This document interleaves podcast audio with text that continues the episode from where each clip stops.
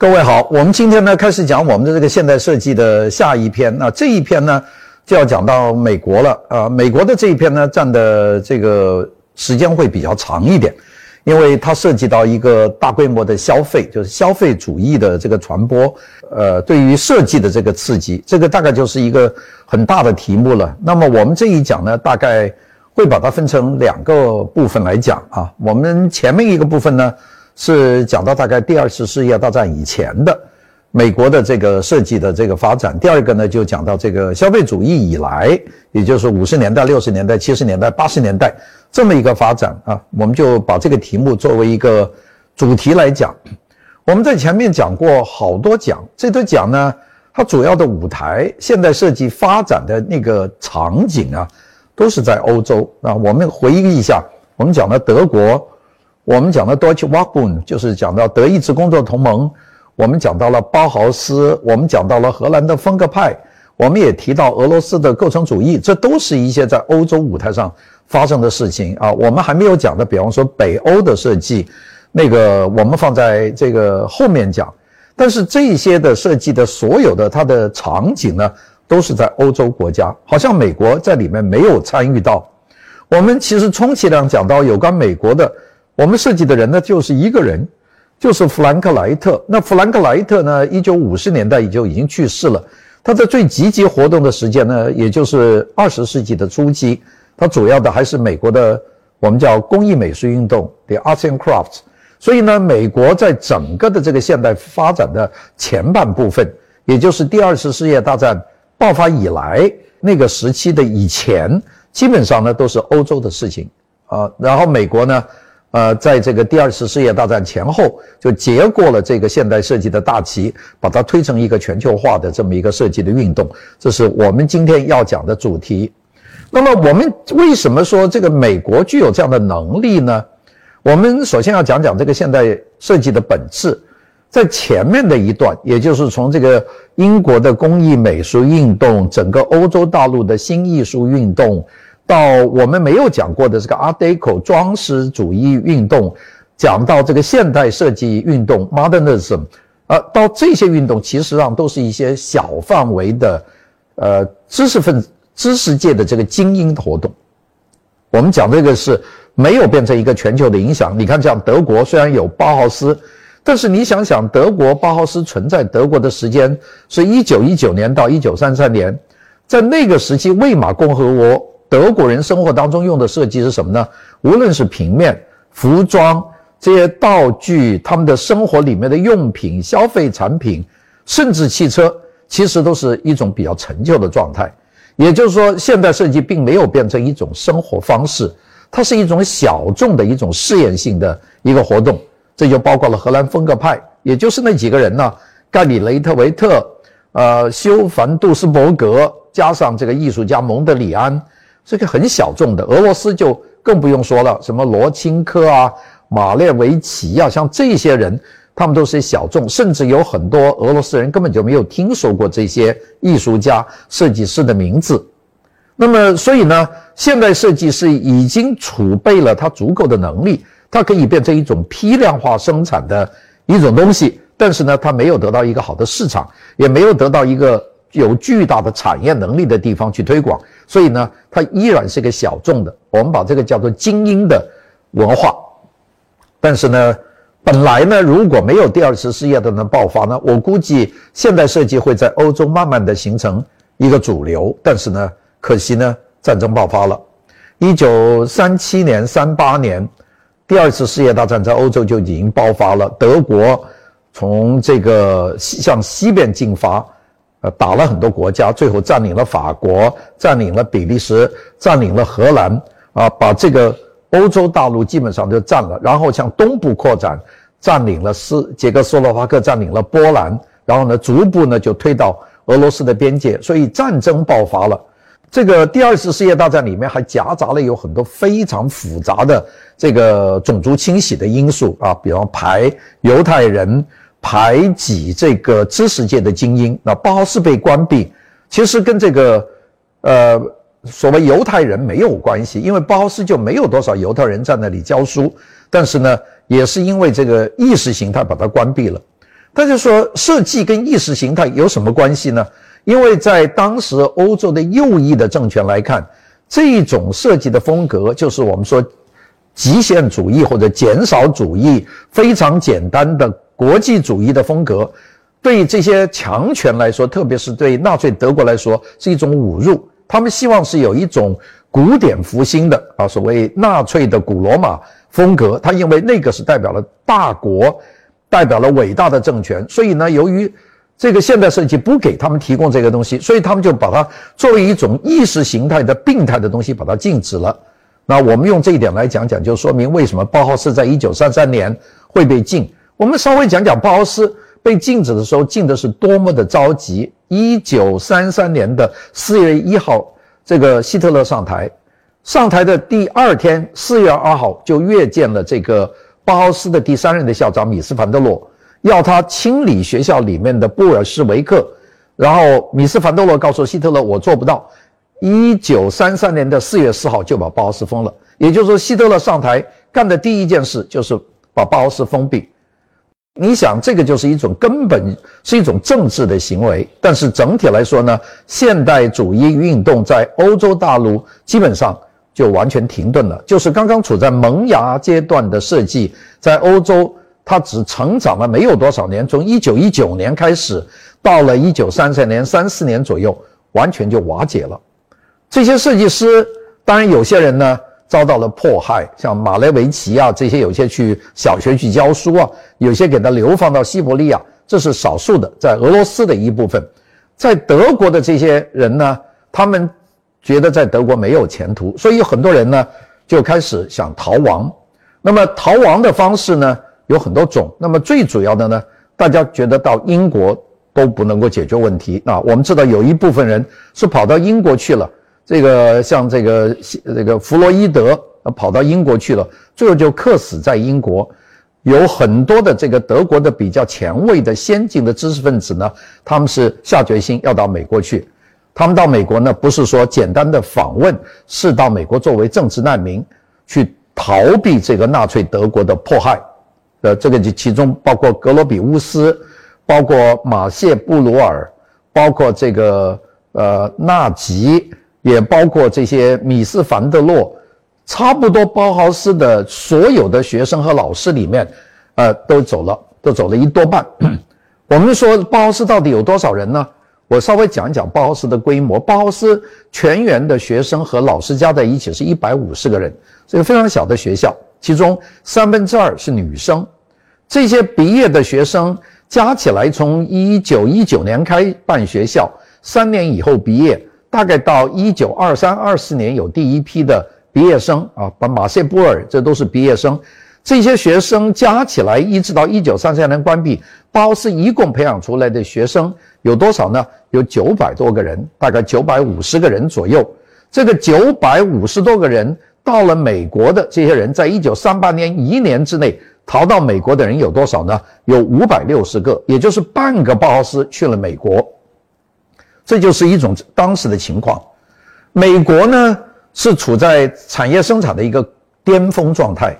就是美国的生产能力、流水生产线，它的整个的这个装配线都达到了世界顶级的水平。我们知道，一九一三年，这个美国汽车公司亨利·福特就已经做了这个呃这个流水生产线，呃，通用汽车公司也做了这个流水生产线，用流水生产的方式去生产汽车和其他的这个家庭用品。所以，美国呢是一个有巨大生产能力也有巨大市场的这么一个国家。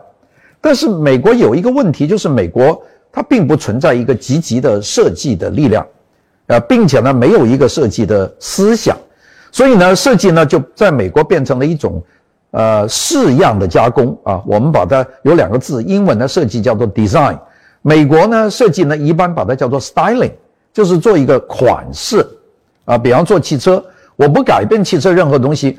我给它一个款式，那今天呢，我们就讲讲美国在这个包豪斯冲击当中，他受到的影响。当然，包豪斯这些人来到美国以后，基本上都进了美国的教育机构。这些人到了美国以后，把包豪斯的设计思想带到美国，在美国呢就集大成，那个最后呢就形成了一个也现代主义的国际风格，在美国呢就被它叫成了这个 international style，叫做国际主义风啊。这就我们讲一个开头吧。我们前面这一段呢，我们讲美国呢是一个非常特别的一个国家，一个是够大，第二个它是一个移民的国家。那么这些设计师呢都在美国努力的为产业服务，这个和欧洲的情况呢就不太一样。欧洲的设计师呢很多呢，他并不急于为产业服务，而往往呢是一个呃具有探索性的艺术的运动啊，很多人。所以呢，这个德国的包豪斯就是一个典型例子。德国包豪斯设计了这么多东西，但是他们的努力呢，基本上还停留在这个探索啊、试验啊这样的阶段，没有能够真正和大工业批量化的生产、国际范围内的消费市场能够联系起来啊。我们讲到，这就德国的情况。那么美国这个时候呢，它情况完全不同，因为美国人希望呢，能够。把设计作为产业发展的一个关键的一个力量，美国人呢，他是基于这个商业竞争的要求，他呢就开始推动了设计为企业服务。这个呢，美国人呢就把它叫做工业设计。工业设计这个词啊，是美国人创造的。这个词的出现很早啊。我查了一下，这个工业设计 （industrial design） 这个词，在美国大概是一九一七年前后所出现的这个词。这个词呢出现以后，其实美国很长的时间也没有界定清楚工业设计是一个什么样的一个设计。但是呢，美国呢努力的想办法要把这个东西把它呃和这个企业生产和商业能够结合起来。所以，美国的整个设计运动呢。比较少的理想成分是充满了实用主义的商业的气息。当然呢，在美国，我们大家都知道有一句话叫做 “form follows function”，这句话也是美国人讲的，形式追随功能。这个道理一听就知道，形式第一，功能第二。这个呢，是由芝加哥学派的奠基人 Louis Sullivan 在一九零七年就提出了这句话。大家记住这个人呐，芝加哥学派是芝加哥做高层建筑的一个大的一个建筑流派，这个英文叫做 Chicago School of Architecture。他的奠基人之一也是弗兰克莱特的老师，叫 Louis Sullivan。一九零七年，大家问他怎么处理形式和功能之间的关系呢？他就讲了这句话，叫 “Form follows function, and form always follows function”。也就是说，形式必须是遵从功能的需求。但是呢，我们说在美国的具体市场上是不是这样呢？我觉得看美国的整个发展的过程里面呢，其实并不然。在美国整个市场经济的发展过程里面。它的 form 不一定 follow function，它的 form 呢是 follow market，也就是说形式是追求市场的需求，所以消费者呢才是核心。那当然这句话现在说了也对，因为消费者有需求，那么形式是符合消费者的功能需求和消费者的这个观感需求，这就对了。那么所以对企业来说呢，重要的。这个设计是不是能够推动社会进步？是不是能推动这个社会和谐？是不是能做到环保，并不重要。对于美国企业来说呢，设计的最大的功能、最重要的作用就是促进销售的发展。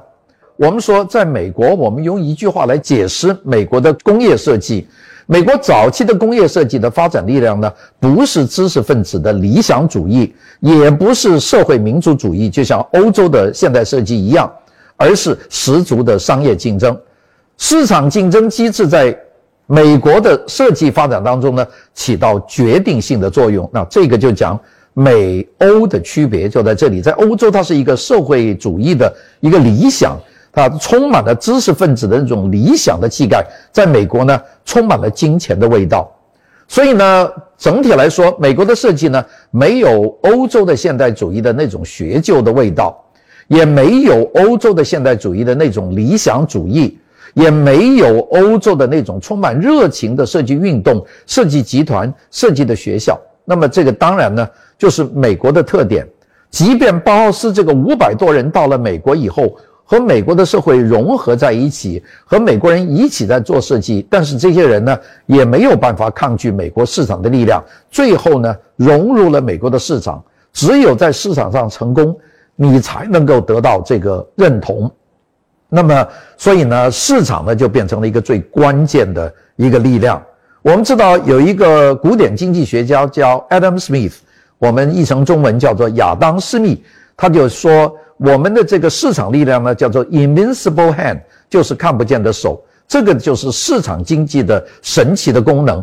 讲的很简单，那个原理就是市场要什么你就做什么，市场喜欢什么你就做什么，甚至呢，你创造市场的机会，做这个市场有可能接受的东西，就推动市场的这个发展。我们看这么多年以来，美国这个庞大的这一个国家，它生产的产品呢，它往往和市场是非常的对位的。比方我们现在大家所用的什么苹果手机啊，这个微软的这个。电脑啊，我们用的这些美国的设备，包括他们现在的网上的这个供应点呢，Netflix 啊、奈飞啊，像这些东西，它基本上都是按照市场的需求来的。像这个市场拍卖的这个 Amazon 啊、亚马逊啊，它也都是按照市场来的。它不太有具有这种理想性的做一些市场并不需要的东西。当然，美国的科学机构、美国的知识机构，它会做一些这样的事情，但是在设计方面，主打的力量。在美国是市场决定的，那也就是说，市场机制决定需要什么，不需要什么。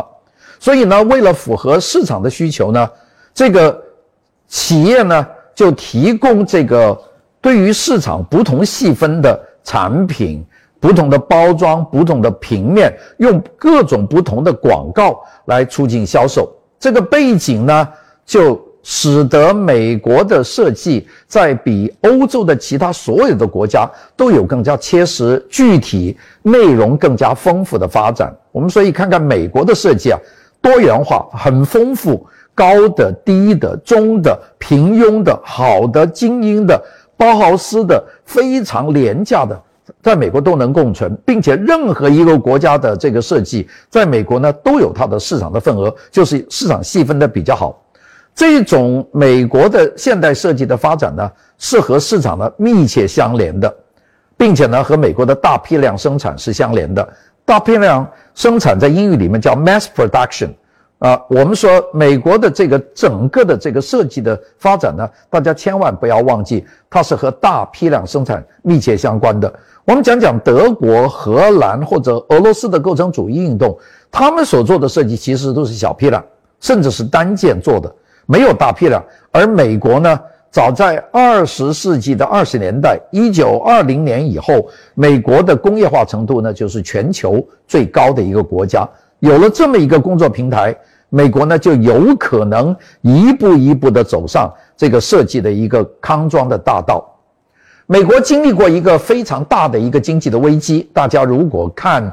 这个历史就知道，一九二九年到一九三三年，美国是经历过一个非常大的一个危机。这个危机差不多就把美国搞垮了啊！这个金融危机，这个呃非常的危险的一个危机。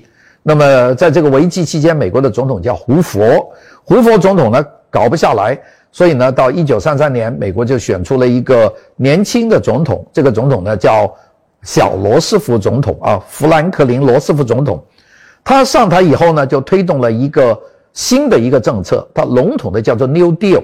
New Deal 这是一个两面的政策，一个就是国家增加税收，第二个呢就是国家大量的投入。原来美国的国家呢和市场呢是不发生多少关系，国家只制定这个政策，国家不干预经济的发展。到这个时候呢，一九三三年新政的时候，美国国家政府呢就投入这个基本建设。罗斯福有庞大的计划，用新政来投投到美国去建机场、建道路、建桥梁、做港口、创造就业，甚至实业的艺术家，政府呢都给他们钱，让他们去画这些宣传新政的宣传画，这样呢，使得美国的就业呢就慢慢就充沛了。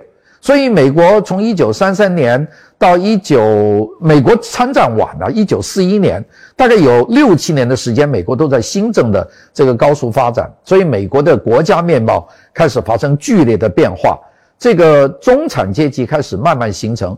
在美国，新政以前，美国大概就只有最贫穷的和最富有的两个阶级，就是形成的资产阶级社会、资本主义社会最大的矛盾，就是两极分化、贫富悬殊。在新政以后呢，通过累进所得税的方式，大量的投入到这个经济的活动里面，就用这个方法，并且建立了美国的福利制度，这样呢就拉平了很多。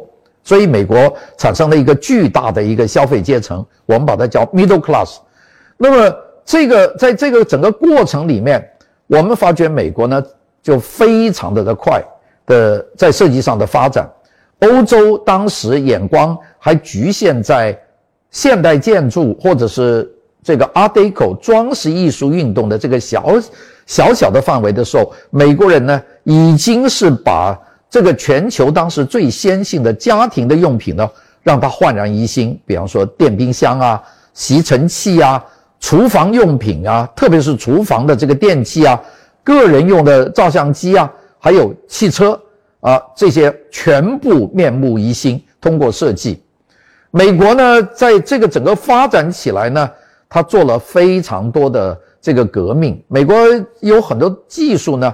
是从小发展起来的，比方说美国的这个钢管的焊接技术，就是美国做自行车的时候发展起来的啊，用这个把这个钢管能够把它焊起来。那么用这种金属材料呢，很快呢，这种高强度的金属焊接的技术，他们呢就把它移植到汽车生产的行业里面。那么当美国这个开始做汽车的时候，美国人的想的道路完全和欧洲人不一样，因为在欧洲啊，直到一九三十年代，汽车依然是非常奢侈的用品。我们知道，法国、意大利、德国都有自己自己的汽车的品牌。但是，你想到三十年代左右，欧洲的车呢都是非常昂贵的车。美国呢就已经开始考虑为普通民众可以负担起的家庭的高交通工具。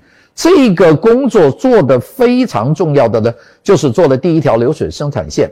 并且生产了这个 Model T，就是这个亨利·福特的 T 型汽车。这个汽车呢，量产价格达到多低呢？我们知道，在一九二十年代，一台 Model T，就是这个福特的 T 型汽车的这个市场价就是四百五十美元。四百五十美元是一个美国国民在那个时候一年的工资的收入。一年的收入可以买一辆汽车，所以美国用了十年，这个有一半的国民已经拥有了汽车，就是这个这个道理了。不过在这里呢，我就要讲到美国汽车设计的一个非常大的一个秘诀了。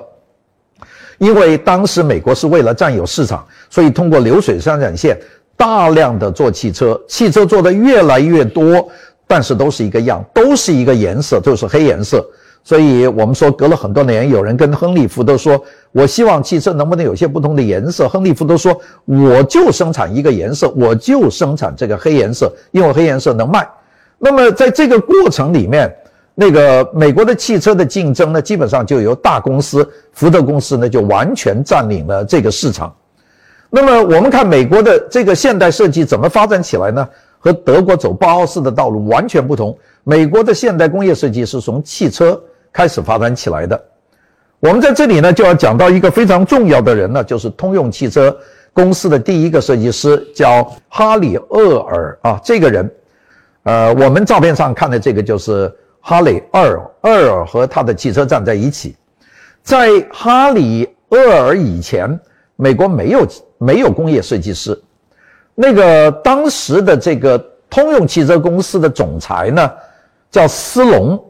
斯隆呢，这个人呢，希望能够和福特汽车竞争，因为福特汽车疯狂的生产这个 T 型汽车，从一九一几年一直推到一九二几年，到一九三几年，就一种车卖的疯狂。那卖到二几年的时候，这个斯隆，这个就想办法要对抗了。有什么办法呢？就找了这个做美术的这个哈里二厄尔，就跟厄尔说啊，你呢帮我设计汽车。那个哈里厄尔呢？就不太清楚他到底要什么样的汽车，所以呢，就问那个斯隆，啊，就说啊，你要我当这么大的汽车公司的老总啊，管这个设计，那到底我应该遵循什么原则呢？你得给个原则哦，我要做什么样的车呢？哎，这个斯隆呢讲了一句话，这句话现在变成经典了，就是说 “planet obsolescence” 就是有计划的废纸质。这句话一讲，他就明白了，什么叫有计划的废纸质呢？那就是每年设计汽车的时候，你都要做一个规划。这个汽车，比方说五年之内，每一年改一个什么东西，每年换一点。今年的一个尾巴的尾气。有些像飞机，第二年像火箭，第三年像什么？今年的灯是圆的，两个大灯；明年是两个大灯，两个小灯；后年是四个大灯，再后年是一个椭圆形的灯。这个计划呢就做好了，这就是有计划。那什么叫废纸制呢？那也就是说，你买了一个五年前的车，这个车是两个大灯，你到了今年呢，过了五年以后呢，你的车完全 obsolete，完全废纸了。就是过时了，所以这个消费品的过时的制度是由企业制定的，而不是由消费者自己制定的。也就是说，主动的去通过设计去促进消费。这个其实讲到这一点呢，基本上就可以解释我们现在设计为什么会走出这么大的一条道路，就是有计划的废纸质。这个讲到美国的这个车的设计呢，我们看了几个。美国的非常重要的设计师第一代呢，跟德国的完全不一样。德国的第一代设计师都是学校出来的，都是建筑师出身的。美国呢，就是商业设计师。其中呢，我们经常讲到的就是这一位，这一位呢叫雷蒙德·罗维啊，Raymond l o w y。这个呢非常重要的人啊。我们看左边的第一张图，就是雷蒙·罗维和他设计过的东西。你看他有多少东西？是他做的这个设计，他设计过可口可乐的瓶子，呃，设计过这个壳牌石油的这个 logo，他设计过美国邮政的这个标志，他有很多设计的东西呢。我们现在还可以看到，其中最主要的就是可口可乐的瓶子。我们现在看见那个窄窄那个小小的瘦身的那个可口可乐的那个原装啊，classic 这个玻璃瓶子，那个设计者就是雷蒙·罗维。他能够把设计变成一个时尚的活动，这是非常重要的。所以在五十年代，雷蒙德·罗维就变成了第一个登上《时代》杂志封面的设计师。他设计汽车、火车、飞机，什么都设计。我们看的这张图的右边的这张，就是他站在自己的设计的一个汽车。这个这个车呢，现在没有了。这个车子叫 s t u d e b a k e 叫斯图德贝克。这个车呢，大家比较一下，跟那个哈里尔的通用汽车公司的车比较呢，它更像现代的车，它没有张牙舞爪的尾鳍，它的整个汽车呢是融为一体的一个非常整体的一个 compact car，一个很整体的车。这部车现在开到街上看，也还是一部好看的看的车。这个叫 s t u d e b a k e Avante，它呢设计的车呢，我们看。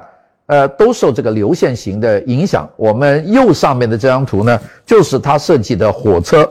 当时呢，这个宾夕法尼亚的火车公司用的火车头呢非常难看，所以这个火车公司呢就来找到雷蒙德·罗维，说能不能帮我设计一个火车头？他就用手绘啊，就画出了右上面的这张图，就是这张火车的图。像它左边的这辆汽车，右边的这辆火车头，还有它下面做的这个吹风筒。也具有流线型的感觉，还有这个右下方的这个削铅笔的机器。那我们削铅笔啊，呃，不需要喷气的动作，但是它也做了这样一个喷气式的，所以呢，它形成了一个风格。这个风格是美国呃特有的，叫 streamlining，叫做流线型风格。流线型风格后来甚至影响到建筑。啊，我们上海有很多这个建筑，像大光明电影院呐，这些这些电影院上面用了很多排线，有这种流线型的感觉。其实这个源头呢是来自雷蒙德·罗维，他的东西简约简单。你看上面这有一句口号叫这个 lower little 小一点，这个低一点矮一点，它大概就是这么一个原则。所以这一点呢。它是一种很有感觉的流线型的减少主义，这个呢和美国的主流的那个喜欢豪华、夸张、奢侈，它不太一样，但是它走出了自己的道路。雷蒙德·罗维不是仅仅的一个成功的人，我们讲美国现代设计有四五个非常重要的人，我们后面一个个讲，像 Harry Bertoia，像 Eero Saarinen，还有这个 Henry Drivers。这些都是美国非常重要的人。我们一个个给大家讲。第一个呢，就是设计师叫哈里贝托伊亚贝托利亚，那就是这个名字，Harry Bertoia。他呢做的东西面比较窄，他就是做椅子，并且他做的椅子呢是一种用一张金属的网构成的椅子，然后用热压的方式把它压成造型。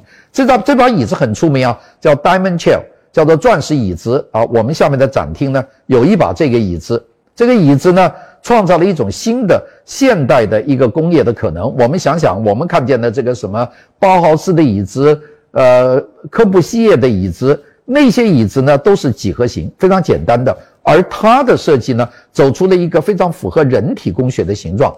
这几张照片，其中第一张就是这个 Harry Bertoia 坐在他自己设计的椅子上面，这是一个非常重要的人，很代表六十年代美国设计的这个进程啊。这是他第一个。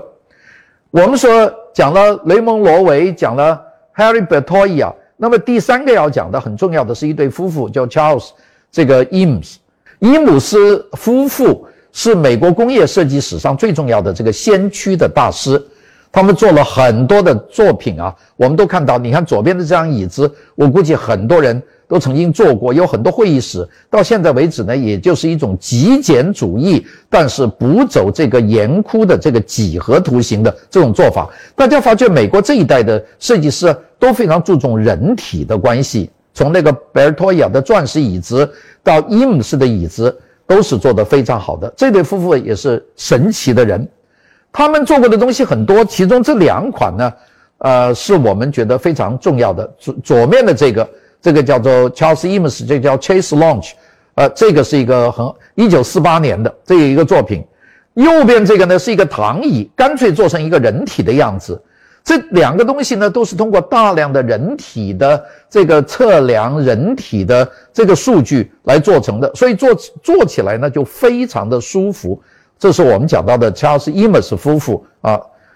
我们看看 Charles Eames 所做的这个这张椅子啊，这是两夫妇做的，这是一张塑料的椅子。大家知道，一九六十年代、五十年代末、六十年代初，当时这个塑料铸造成型 P。PVC 塑料在当时刚刚出现，是一种崭新的材料，所以呢，当时能够勇于用塑料去做家具呢，这个人是不多的。Charles Eames 呢就属于第一代，所以他做了刚才的那个座椅，也做了下面这个这个摇椅啊，就可以坐上摇椅的，所以呢，做了非常多的这个有影响的椅子。Eames 呢，他们的家具呢都考虑到大众的使用。那我们左边的这这把椅子就是 Eames。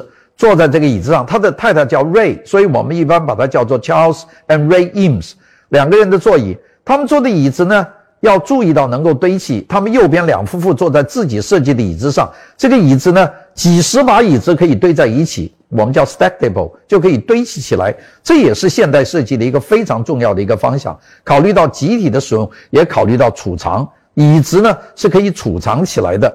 这些都开了先河。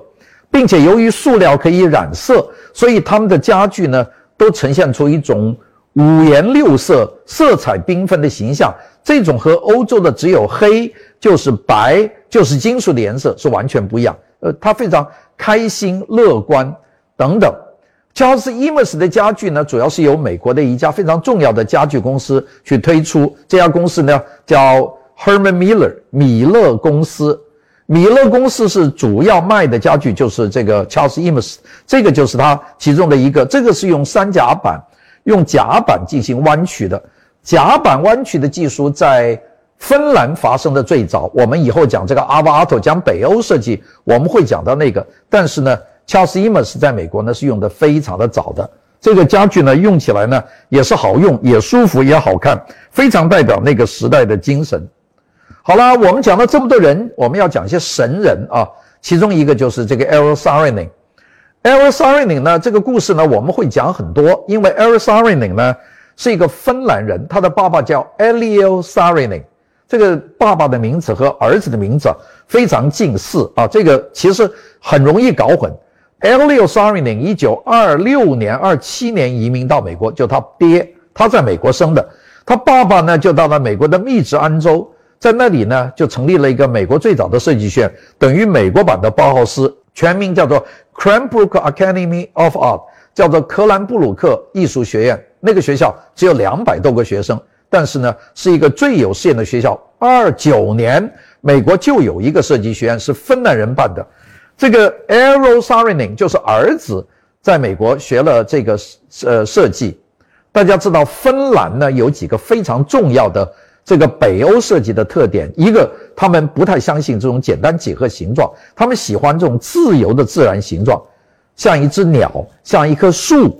像一个弯曲的曲面，他又学了现代设计，掌握了现代设计，所以在他的设计里面，他就做了很多这个与众不同的这个建筑。其中一个就是我们现在看到这个泛美航空公司的在肯尼迪国际机场的这个候机大楼。这个楼啊，大家看看，这是早啊！大家说我看过这个扎哈哈迪特的设计啊，那是很牛的。扎哈哈迪的设计是二零零零年以后的东西啊。这个 Eros Arini 设计的这个 TWA 泛美航空公司的大楼，这是五十年代、六十年代的事情啊，比扎哈要搞早了半个世纪做的这么一个楼。这个楼呢，实在是太漂亮。现在呢，纽约的肯尼迪国际机场呢是地方不够用，所以呢，这个楼显得太小，因为它的登机端比较小，所以呢，就准备把这个楼拆掉。二零零一年、零二年左右要拆这个楼，结果呢，老美国的老百姓呢就纷纷抗议，结果当局没有办法，就用一个特殊的方法，用这个千斤顶把这个楼顶起来，平移到这个机场旁边的地方去了。现在呢是一个旅馆。和一个餐厅啊，我劝大家，如果到纽约肯尼迪机场呢，可以去看看 TW 这个航站楼。我在里面还吃过饭，是非常非常的漂亮。你想，一个一九六十年代的楼这么完美，像一只大鸟，现在更像一个雕塑，这是一个伟大的设计。而沙里宁呢，他就把北欧的有机功能主义。带到了美国。那我现在提了一个新的名词，有机功能主义，就是有机的形状，并且呢是功能主义的。你看他做的家具就走了这条路，他做了很多家具呢是用塑料和金属所构成的，这些家具呢都非常漂亮。我们看到上面的那张椅子啊，这个就是一条腿的那个椅子，那个椅子很有名，叫做 tulip chair，叫做郁金香椅子，它就像一个郁金香花就在那里展开，呃，非常漂亮。我看过一个纪录片，就是沙特阿拉伯的国王请客，在一九七十年代，他摆的椅子全部是 the tulip chair，那也就是认为是非常高贵的椅子。沙里宁的东西呢，每一样都非常的好看。他做了大量，他做了华盛顿的杜勒斯美国这个国家机场啊，现在到华盛顿访问进入的机场那个曲面都是他的。他做了很多的家具啊，做了美国的拱门，圣路易斯的美国之拱一个大拱门。这都是他的设计啊！我们讲到沙利文的设计，这个沙利文的设计呢，他建造了一个很特别的一个时代。这个时代呢，是一个我们现在很留念的时代，因为他们设计的东西都是一九五十年代、六十年代，都是现代的有机的传统。所以我们刚才讲哈利·贝尔托伊啊，讲了这个 Charles Eames，呃，Eames，这个 Charles and Ray Eames。我们讲了这个 e r o s a r i n i n 前面还有讲这个雷蒙罗维，他们形成了一种非常特殊的美国设计的风格。这种风格呢，就是幻想未来是怎么样，要走未来主义。所以呢，我们把这个风格笼统的通称呢，叫做世纪之中的现代主义，英文叫做 Mid-century Modern。Mid-century Modern 是一个非常难。理解的一个词，是因为中国没有经历过那个时代。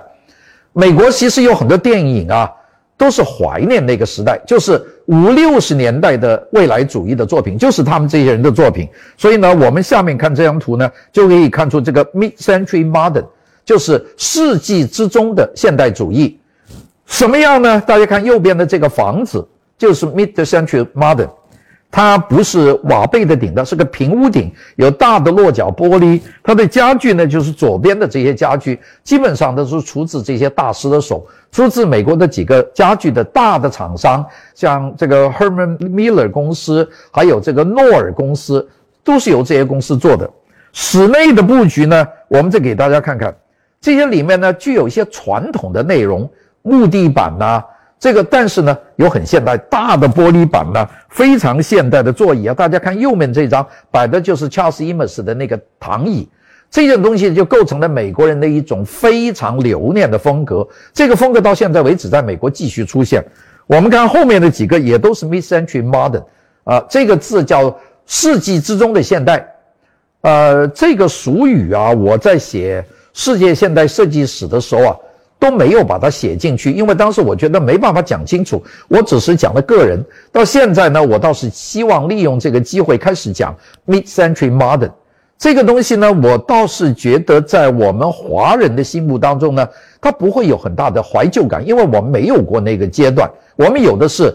改革开放以后的那个新阶段的所见到的东西，但是对那个以前的这个现代的这个时代呢，我们没有任何的记忆，所以呢就变成了一个我们大家觉得很难理解，为什么美国人喜欢这些这么旧的东西呢？因为对很多人说，那是战后婴儿潮的一代成长起来他所熟悉的环境。那个我们讲呢，其实有很多场景，我们就看看下面这张图片，这个呢是这个 Incredibles。这个电影呢，就是《超人总动员》，这皮克斯电电影公司拍的。他说，《超人总动员》什么风格呢？就是 Mid-century Modern。我用的这张图呢，就是里面那个家，就是那个超人的那个家，那一家人都是超人。这个家庭的设计用的基本上就是我们前面讲的这个 Mid-century Modern 啊，这一类的东西呢非常多。我们下面看的两张图片，这都是《超人总动员》里面的场景设计。呃，所以我们说我们要想了解一下这个 mid-century modern 是个什么样子呢？很简单，把这个《超人总动员》Incredibles 把它找来看看，大家呢就会有一个了解。